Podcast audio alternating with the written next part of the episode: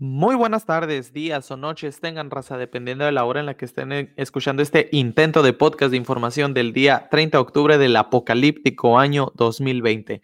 Nosotros somos Date Cuenta y permítanos presentarnos. Me acompaña como cada día Luis Hernández y un servidor, Martín Limón. Pues nos tocó otra vez, Luis.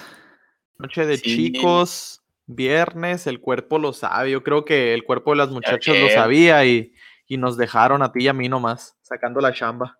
Ya casi noviembre. Ya, ya, ya, prácticamente ya se fue el año, fíjate, ¿qué crees? ¿Cuál es tu, cuál es tu apuesta de qué va a pasar en noviembre, en este, en este apocalíptico año que ha tenido tantas sorpresas?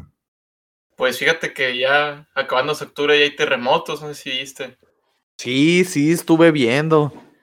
Jesús de... Ah, pues, ¿qué más falta en este año? Ya no más falta que lleguen los ovnis. Yo creo que va a ser el final de temporada con ellos. Sí, ya. Pero bueno, esperemos primero Dios en llegar a ese final de temporada, a ver si no se acaba México primero. Y vámonos rápido a las notas. Este, que fíjate, me, me dio mucha risa la, la, el título que leí en muchas partes, Luis, de la nota de hoy sobre el PIB.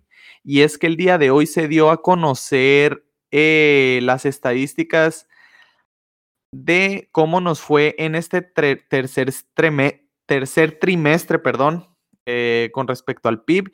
Y pues aquí dijeron que nos recuperamos en un 12%, que repuntamos. Se dijo que se dio una recuperación. Esas fueron las palabras exactas que dijeron. Que sí y no, ¿eh?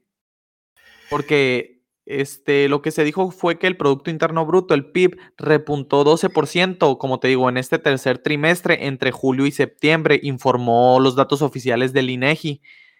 Pero se mantiene una contracción anual del 8.6 en comparación con el año 2019, ¿no? Este, ya con esto quiere decir que se van hilando seis trimestres consecutivos con cifras anuales a la baja, o sea, negativos. Fíjate, no sé si sepas, pero el, segundo trimestre tuvimos un desplome histórico del 17.1. Entonces, para este tercer trimestre se repuntó, sí, cierto, un 12%. Pero si tú pones la línea media, andábamos abajo, pues. Entonces. a mí me da mucha risa porque muchos van a decir, no, o sea, bajó 18% el PIB, ¿no? Entonces, no, amigos, que de la pandemia, eso está pasando en todo el mundo. Tienes que entender que el virus es un efecto que, afecta la economía. No, subimos 12. ¡Ah, qué huevos! AMLO, AMLO nos ayudó, nos sacó del hoyo. O sea, bueno, digo, si abren los negocios, obviamente que masivamente todo el mundo, o sea, la economía se va a reactivar, ¿no? Era algo que tenía que pasar. No, y, fue lo que fue lo que pasó, o sea, fue el sector primordial, el, es eh, lo que ayudó a la reactivación, precisamente por eso, pues porque veníamos, sí, o sea, sí, sí veníamos de un encierro, se abrió todo, entonces pues está volviendo a querer retomar el nivel que ya estábamos este, con números prácticamente negativos, ¿no? Se acaba de mencionar también. Sí, o sea, antes de que entrara la pandemia, de todas formas, había crecimiento de menos uno, ¿no? O sea, de cero, menos uno, eso es lo que había cuando, pues, en los últimos, en los sexenios neoliberales siempre se había mantenido un crecimiento como del 3 o 4% anual y AMLO había prometido creo que el 5%. Y pues ya en, sus, en, sus, en su primer año y meses, pues solamente llegamos a cero, ¿no? Incluso menos. Sí, a cero. no, este, fíjate, el dato oficial fue pues, cero. Perdón, el, el, dato oficial fue 0.01, o sea, nada, o sea, nada, sí, literal, nada.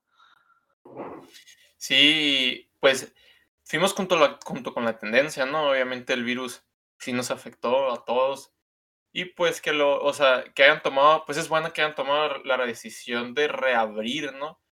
O sea, pues estamos viendo cómo está, cómo está mejorando el país, 12%. Así es. Entonces, pues fue una victoria que cantaron, que pues así que tú digas muy victoria, pues no.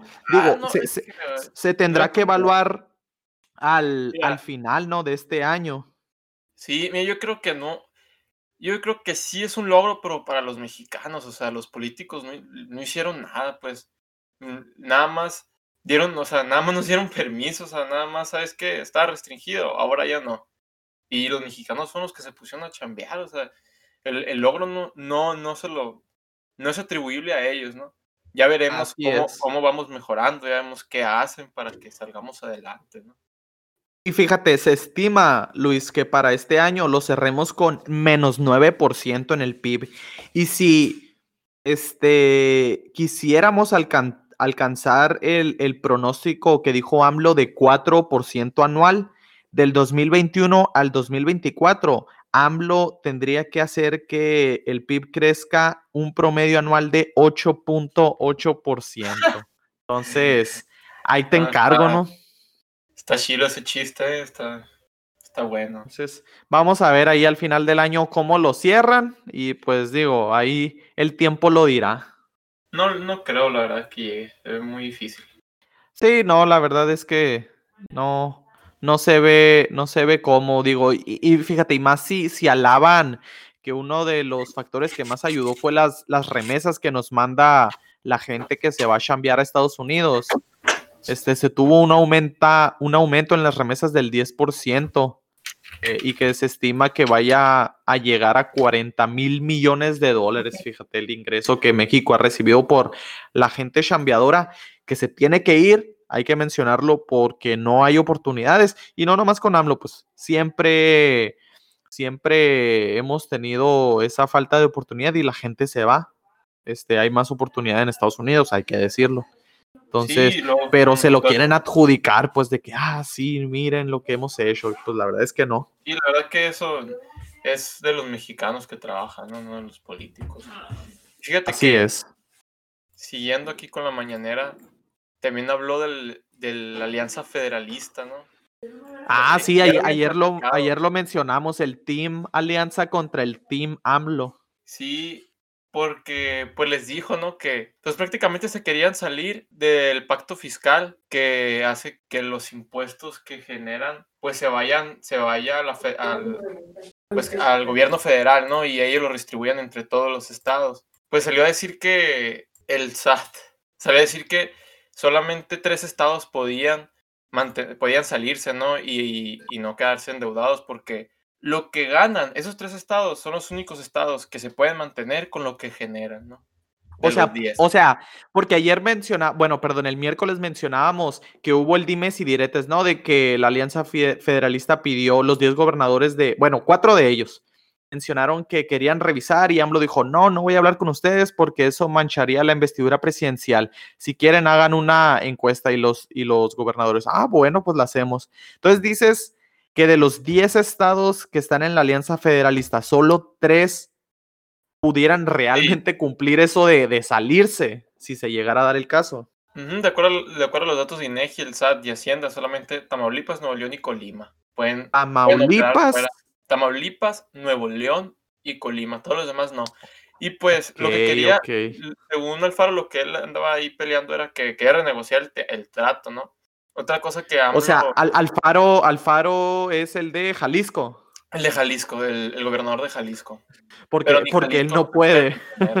Tampoco se puede mantener. Este, ahí lo que estaba diciendo, lo que está, un tuit de Arturo Herrera eh, dijo que el tratado fiscal que habían hecho había sido por el sexenio de Felipe Calderón, ¿no? Ok. porque andaban reclamando si habían sido ustedes los que lo habían puesto, que no lo habían puesto su administración, sino las pasadas. Ok. Pues fíjate, sí, sí, sí, sí tuve chance de escuchar un poco de eso, que creo que se reformó en el 2006 o 2007. En el 2007 con el sexenio de Felipe Calderón. Y, que ahorita AMLO está diciendo, ah, sí, ahora sí se quejan porque ahora ustedes son oposición. ¿Qué dices tú? Pues hace sentido que, quieran hacer una revisión, pero fíjate, ojo, la diferencia es que en el sexenio de Calderón y durante el de Peña Nieto, que habría que hacer la tarea de investigar si se llegó a quejar algún gobernador, no se tenían proyectos faraónicos como eh, el tren Maya, el Dos Bocas y, y el aeropuerto. Entonces, digo, todos sabemos que no les está llegando tanto dinero a los estados porque se están yendo a los proyectos faraónicos y, ayer, el miércoles lo mencionábamos, la cantidad del presupuesto que le recortaron a Jalisco, ahí eh, Alfaro lo, lo mencionó, eran, era un chorro de dinero. Sí, y eso de los proyectos, pues el único que, al que se le podía decir así era el, aeropuerto de Texcoco, ¿no? Pero era, o sea, todo, todo es bien sabido por todos que se necesita, un nuevo aeropuerto en la Ciudad de México, ¿no? Siempre, se han, siempre han dicho que pues realmente no se da abasto el que ahora hay, por eso se hizo el de, o sea, por eso lo cancelaron y hicieron el de Santa Lucía. ¿No? Sí, pues que fíjate, o sea, a mí se me hizo una tontería, digo, era la mejor ubicación, el aeropuerto que estaba empezando Peña Nieto, la verdad tendríamos que averiguar, pero el hecho de cancelar todo lo que ya se llevaba para empezar otro nomás porque no querías tener el legado del, de la administración. De verdad no existe, o sea, aún no existe una, una justificación real para haberlo cancelado, ¿no? Porque ni pues. ecológicamente, ni, ni, hay pruebas de que hubiera corrupción, y dicho por ellos mismos, ¿eh? Dicho por ellos mismos. Fíjate, o sea, ¿qué, ¿qué, les costaba pues seguirlo? Pues si, si ya uno de los proyectos de AMLO era un aeropuerto, lo hubieran seguido. Iba a ser, iba a ser, o sea, iba a ser un, ¿cómo te digo? Iba a ser algo muy bueno para México, ¿eh? Porque ese iba a ser el aeropuerto más grande de toda América Latina y el, y el arquitecto era el mismo que había diseñado el aeropuerto de Japón, si no me equivoco, un aeropuerto que había sido construido, creo que arriba del agua, ¿no? Algo, algo, algo por el estilo. Estaba, muy bueno el proyecto. Ah, Marisela, ¿qué horas llegaste? ahora? Acabo de llegar aquí vengo a acompañarlos. Buenas noches a todos. Está bien, te vamos a descontar. ¿Cuánto llevamos? 12 minutos, no te preocupes. No, no, sí, sí, apenas acabo de desocupar y corrí. Pero bueno. Muy bien, qué bueno que ya estás con nosotros. Entonces, así pues, pues entonces, Luis, tres de los estados, nomás me los repites otra vez, que pudieran mantenerse por ellos mismos. Tamaulipas, Nuevo León. Colima, dijiste que no. Colima, sí. Ok, pues fíjate, pues vamos a ver qué, qué, cuál va a ser el siguiente paso, porque también leí que AMLO ya como que ya está accediendo a querer platicar con ellos, pero que nada de politiquerías. Entonces, digo, o sea, vato, eres el presidente. Se va a Exactamente. mucho AMLO. O sea, ¿de qué, de, qué, ¿de qué podrían hablar? ¿De qué más? ¿De qué? Ah, sí, ¿cómo has estado? O sea, como si se cayeran bien. No, pues, una junta de gobernadores del presidente y, que no sea politiquería, pues está cañón, ¿no? Pero bueno, este, vámonos a la siguiente nota, fíjate, porque esa ya es nota local este, respecto al COVID. No sé si supieron que el Consejo Estatal de Salud este, ya aprobó la estrategia para la mitigación del rebrote, que no sé a qué horas sería un rebrote, digo, para que sea rebrote se tiene que haber acabado y volver a salir y no ha sido el caso de la pandemia del COVID-19 aquí en Sonora, fíjense, a partir del próximo este 2 de noviembre, ¿qué es 2 de noviembre? Sería lunes. Lunes. El lunes. Este, se van a considerar dos escenarios, semáforo amarillo y semáforo naranja, y ahí desglosan todas las actividades, pero entre las principales, o así en general hablando, se van a suspender actividades en antros y centros nocturnos. Se van a establecer horarios para comercios y establecimientos con atención al público y se promoverán acciones para garantizar el uso de cobrebocas en espacios públicos. Entonces, este, pues van a empezar con todo eso. Fíjense, nomás mencionándoles unos poquitos. Igual yo creo que estaría bien que lo publiquemos ahí en la, en el Twitter y en el Face para que tengan la nota completa y vean todos los puntos.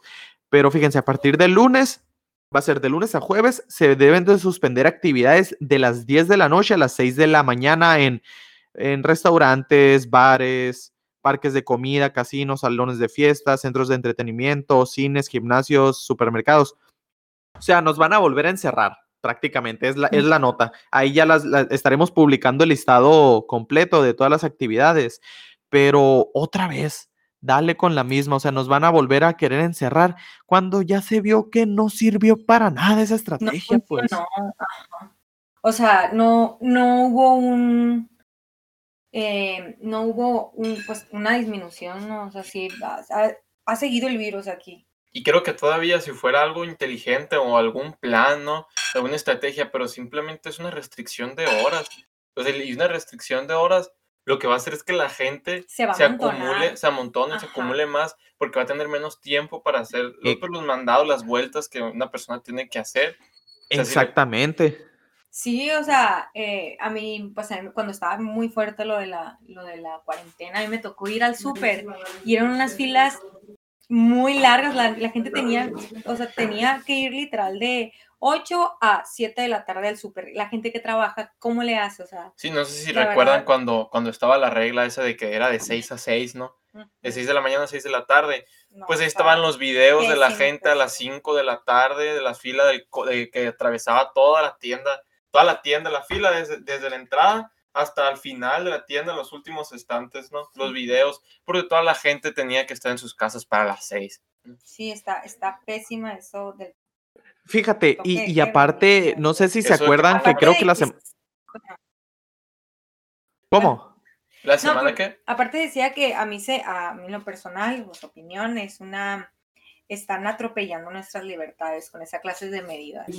O sea, el no el no dejarte transitar, o sea, es un, pues la verdad a mí sí me hace que es un derecho que debemos de tener. Y todo eso de lo que más me dio coraje de aquella, de aquel, de aquella ley o aquella regla que se puso, era que si querías o tenías necesidad de estar en la calle después de esas horas, tenías que pagar para un, por un permiso, ¿no? Tenías que pagar para poder salir de tu casa, o sea, eso sí. Sí, pues, y, y, luego, a ver, o sea, que se pongan de acuerdo, porque en un, en un principio, no sé si se acuerdan, este tipo de medida de confinamiento se había tomado como recomendación por parte de la OMS, cosa que creo que hace una semana o dos semanas la OMS ya salió a rectificar y pedir perdón de que no se debió de haber hecho ese tipo de estrategia. ¿Por qué? Porque mataron a la economía, pues. O sea, no por nada tuvimos una caída el, trimestre pasado del 17.1%. Eh, de igual manera, a muchos otros países les ha pegado. Y fíjense, yo vi una analogía, ahí se las dejo, este, muy interesante que hizo Javier Milei, es un economista argentino. Él dijo, a ver, ¿qué, qué vamos a hacer como sociedad? o, qué se hacía en la historia de los dinosaurios y todo eso en esa época. Un cavernícola, estabas en una cueva, ¿qué preferías? ¿Quedarte en tu cueva con un 100% de seguridad de que te ibas a morir de hambre o salir al exterior y sí, cierto, con muchos peligros y demás, pero con una posibilidad de sobrevivir? Pues al final del día es lo mismo, pues o sea, no nos pueden encerrar. Sí, tal y es lo que están haciendo son medidas muy, no, no se analizan, no se analizan y parece a veces que hasta a propósito lo hacen. O sea, me estaban contando que en Tamaulipas hay, una de las medidas que pusieron es hasta quitar el transporte público los fines de semana. O sea, la gente que trabaja, sí, eh, sí, o sea, por ahí, por ahí me, me dijeron, o sea, la gente que trabaja, que, o sea, esta gente que, que, ¿cómo se va a mover? Pues, o sea, no, no es justo, pues, no sé ahí las autoridades. Pues, pues vamos a ver, entonces. Pues sí. Pues vamos a ver a partir del próximo lunes, entonces, amigos, a ver cómo, cómo reacciona la sociedad ante estas nuevas imposiciones de medidas y estrategias que pues, la verdad es que no solucionan nada.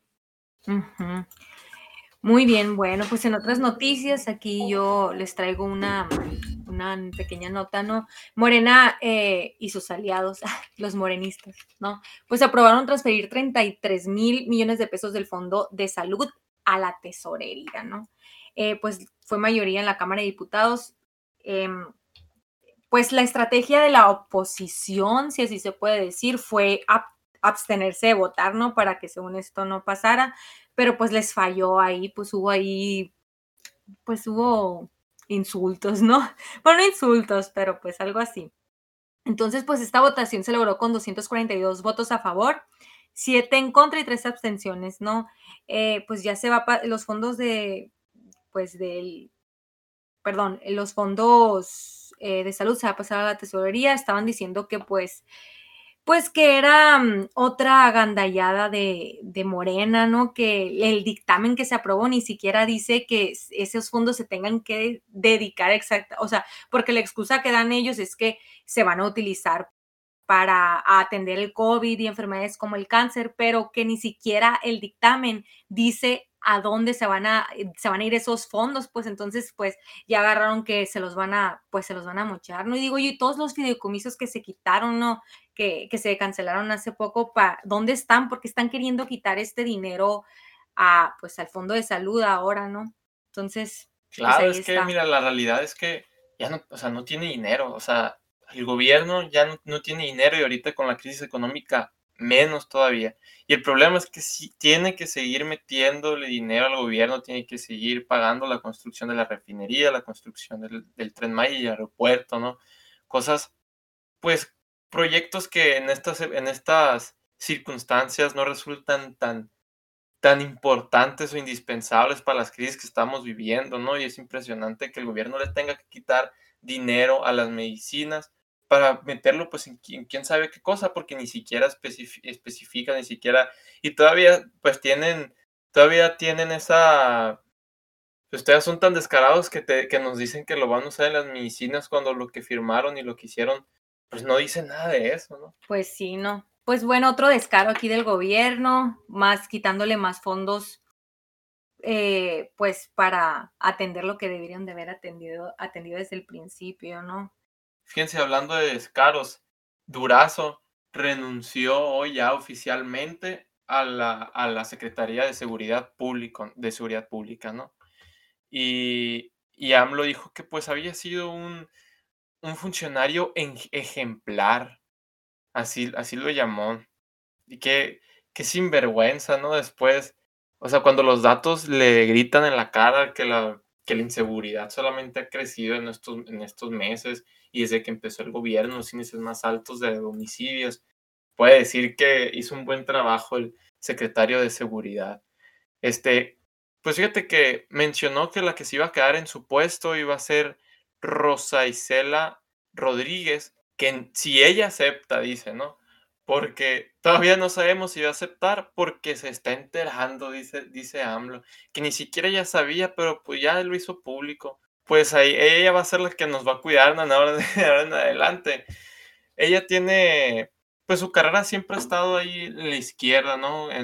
Ahí cerca de AMLO, de Brad. Inició su carrera como coordinadora de, comunicación social en la Asamblea Legislativa del Distrito Federal. Eh, siempre, ha estado, siempre estuvo en puestos del, del, Distrito Federal, ¿no? También cuando AMLO fue gobernador de la Ciudad de México, fue, fue directora general de concertación política de atención social y ciudadana en la Secretaría de Seguridad Pública y después fue, fue parte, igual, fue parte del gabinete del gobierno de Marcelo Ebrard de la Ciudad de México y, y también con tomó un puesto, ¿no? Eh, actualmente es coordinadora de puertos y marina mercante. Mm si es que, si es que no acepta este puesto que le está ofreciendo a, que le está ofreciendo a AMLO, ¿no? Que se, acaba de enterar por la mañanera. No, pues habría que checar el trabajo de esta, de esta señora, ¿no? Em, a ver cómo, a ver quién queda. Sí, porque dijo que todavía no era seguro, que tenía otras propuestas, que si aceptaba, pues ella se iba a quedar, y si no, pues que había otra gente por ahí que también podía quedar en el puesto. Ok. Bueno, amigos, pues esto sería todo por este capítulo que tengan muy buenas noches o tardes, depende de lo que estén pasando. Excelente fin de semana y nos despedimos por parte también de Martín Limón y pues de Clarisa. Adiós y buenas noches.